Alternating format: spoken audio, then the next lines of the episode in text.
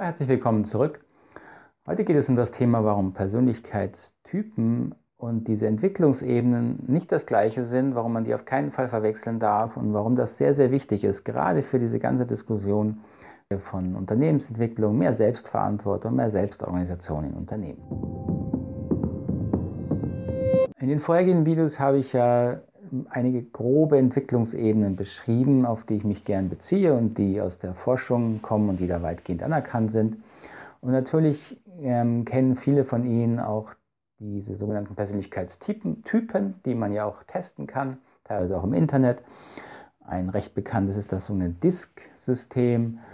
Ein weiteres möglich ist, dass man Menschen in Persönlichkeitscharaktere versucht einzuteilen, ähm, cholerisch, phlegmatisch, melancholisch, sanguinisch.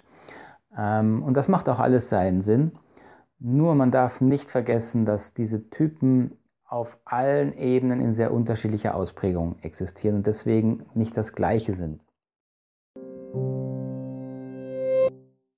Ich habe neulich einen Vortrag gehalten, eine Fortbildung für Unternehmer, ähm, wo es darum geht, ja, ich möchte mehr Selbstverantwortung in mein Team bringen. Meine Mitarbeiter sollen doch mehr Selbstverantwortung übernehmen. So, und meine Aussage ist nur, man kann den Begriff Selbstverantwortung überhaupt nicht sinnvoll diskutieren, wenn man kein Verständnis von Entwicklungsebenen hat.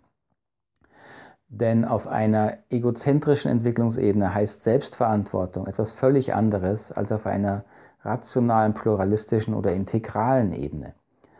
Und alles nennt sich Selbstverantwortung. Also wenn ich meinen Mitarbeitern mehr Selbstverantwortung gebe und ich habe aber ein Team, in dem der Schwerpunkt auf einer nennen wir mal, konformistischen Ebene ist. Also konformistisch heißt, hier legt man vor allen Dingen viel Wert darauf, die Regeln einzuhalten. Man diskutiert viel über, äh, wer macht das richtig, wer macht das falsch. Es gibt klare Normen, äh, Gesetze, Bestrafungen und Belohnungen. Dann heißt Selbstverantwortung auf dieser Ebene vor allen Dingen, dass ich mich daran orientiere, die Regeln richtig äh, selbstverantwortlich zu erfüllen. Selbstverantwortung auf dieser Ebene heißt nicht, nachzudenken, macht diese Regel überhaupt Sinn? Ist diese Regel, das Gesetz überhaupt äh, hilfreich für das, was wir eigentlich erreichen wollen? Oder gar äh, macht das mir Sinn, verstehe ich das, will ich das als Mensch wirklich äh, erfüllen? Nein, auf einer konformistischen Ebene ist mein Weltbild, mein ganzes Selbstbild besteht vor allen Dingen darin, dass ich gucke, passe ich in diese Gruppe, passe ich äh, in die Normen dieser Gruppe und erfülle ich die Normen dieser Gruppe, weil ich das brauche, um mich hier wohlzufühlen. So, wenn und Selbstverantwortung auf dieser Ebene bedeutet eben, dass ich das äh, bestmöglich versuche zu, zu tun. Ich versuche mich bestmöglich anzupassen.